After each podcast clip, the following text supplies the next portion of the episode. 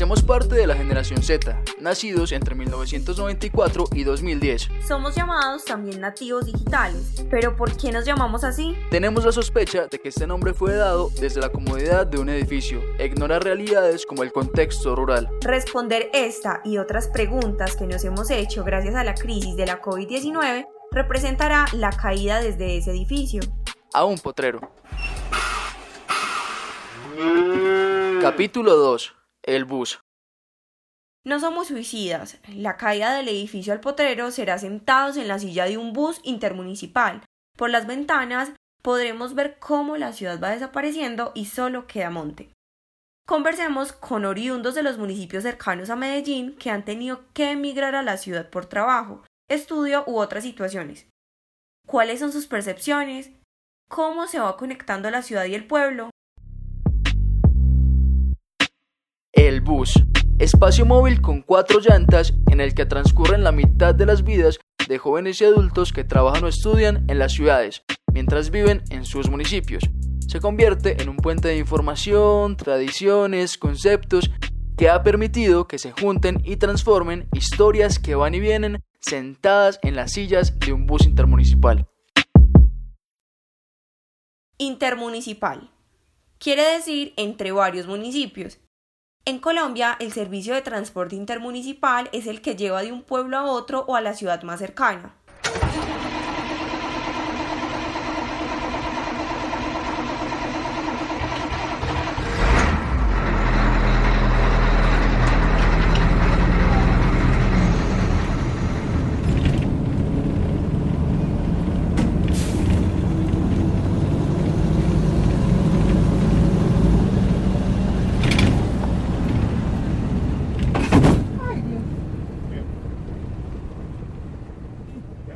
El tiempo de duración de mi viaje no era muy exacto porque dependía mucho de la hora y también de pues el día de la semana en el que viajaba. A veces cuando tenía clase de 6 llegaba pues bastante rápido, en menos de una hora, pero por ejemplo cuando viajaba un viernes, como muchas personas aprovechan estos días para pasar el fin de semana pues en su finca, había mucho tráfico, entonces también hacía que el viaje fuera mucho más largo.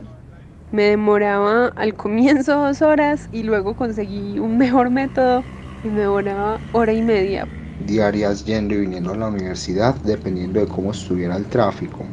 Que no tuviera como percances en la vida con relación, digamos, a, a los parisigas, a, a todas estas eh, modificaciones que se le están haciendo a la vía. Entonces a veces puede, pues hasta incluso durar dos horas el viaje.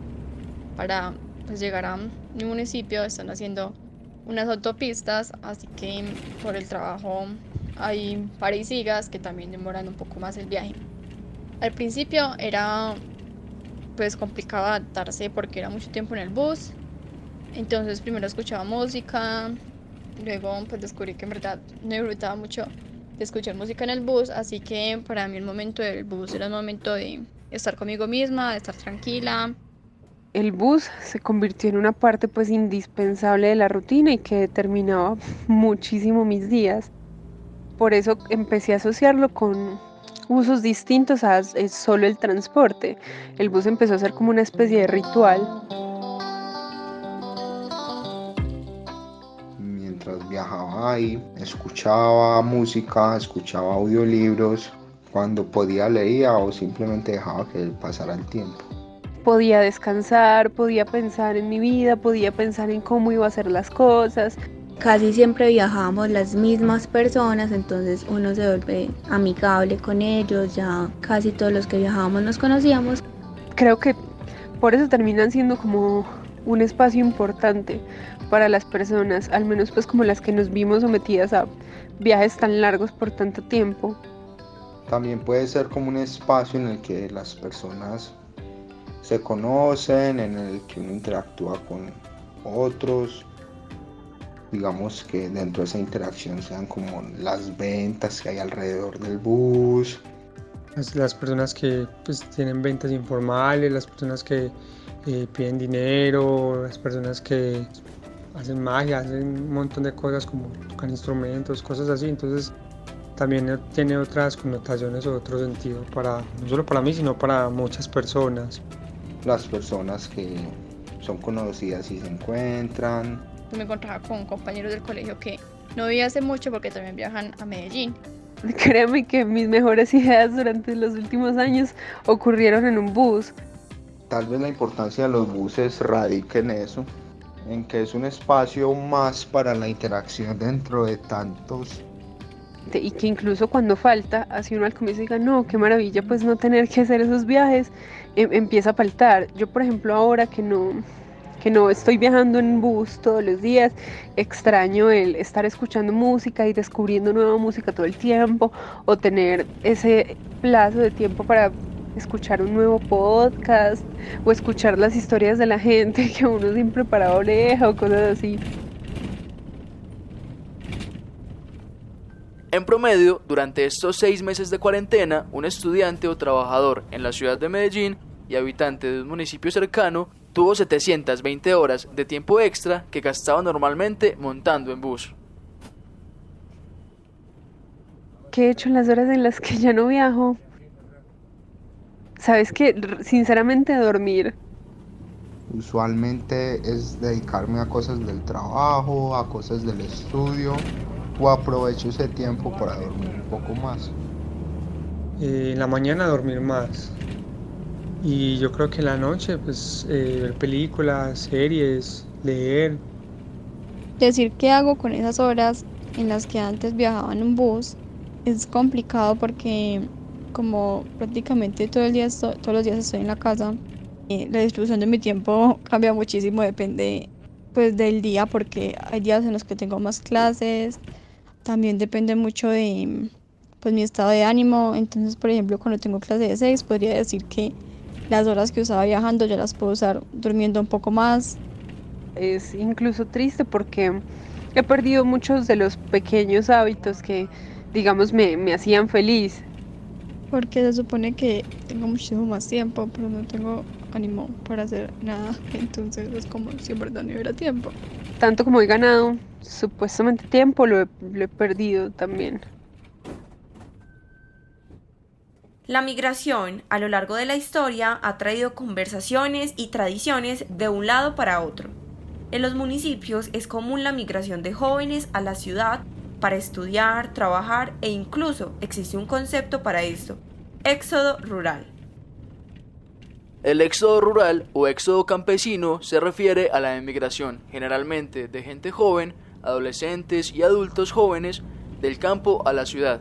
Este proceso es muy antiguo y se aceleró con la revolución industrial y sobre todo a partir de la segunda mitad del siglo XX.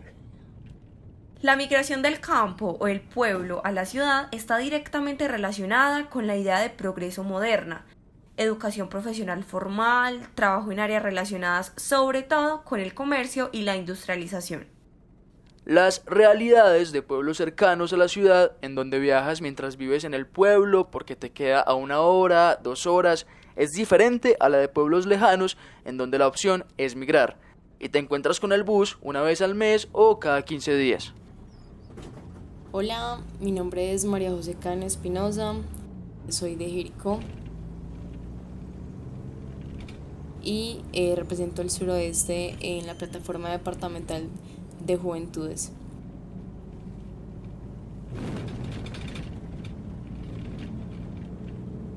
Hay que hablar también de una situación como que se vive en los grados 11 cuando uno está ya como para terminar y es esa situación de, bueno, me voy o me voy a quedar. O sea, no es como que voy a hacer casi siempre, sino es si me voy o no me voy.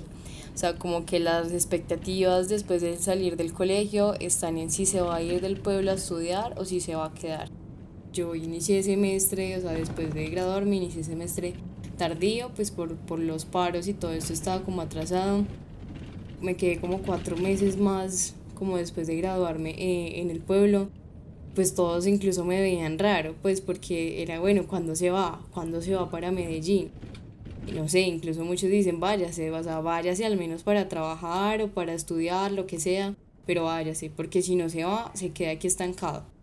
Bueno, y ahora en términos de la pandemia, pues sí, la gente, o sea, los jóvenes se han vuelto a sus pueblos y mediante la educación virtual, aunque todos dicen que ha sido muy complicado, que incluso estar en el pueblo y, tener a todos los amigos y tener a todo pues como, como muy cerca y tener esa vida de, de pueblo, como que también es complicado porque no se concentra mucho en el estudio pero para ellos ha sido más tranquilo, o sea, ha sido un ambiente más tranquilo, el estar con familia, eso reconforta mucho que es uno de los aspectos que uno también tiene que lidiar cuando migra, o sea, cuando uno migra, de, o sea, sale pelado de once y uno se viene a enfrentar a una ciudad para vivir solo.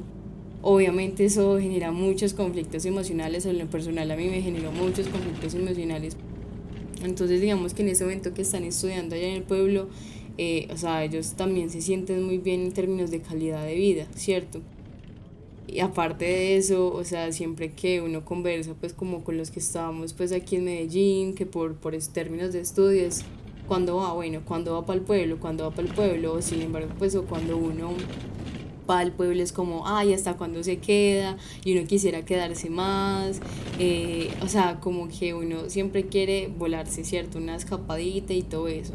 Obviamente están los términos pues de que las horas de viaje, el, incluso los pasajes, pues en mi caso en Jericó los pasajes siempre han sido demasiado caros, entonces eso también compone como una dificultad porque pues tampoco pues no puedo estar muy constantemente allá con eso de que muchos ya están en el pueblo estudiando así como de la educación virtual por la pandemia también ha mostrado un problema de conexión que tenemos, o sea, no solamente de que muchos no tengan conexión a internet en el pueblo, sino que la conexión es muy mala. Y obviamente pues razonable de que un momento a otro no la gente no recibía en el pueblo muchas muchas videollamadas y todo eso y un momento a otro ya entonces como que eso también es un problema de la red y que es algo que también hay que avanzar, pues porque yo creo que si se avanza en términos de conexión, también podemos avanzar en términos educativos y muchos más.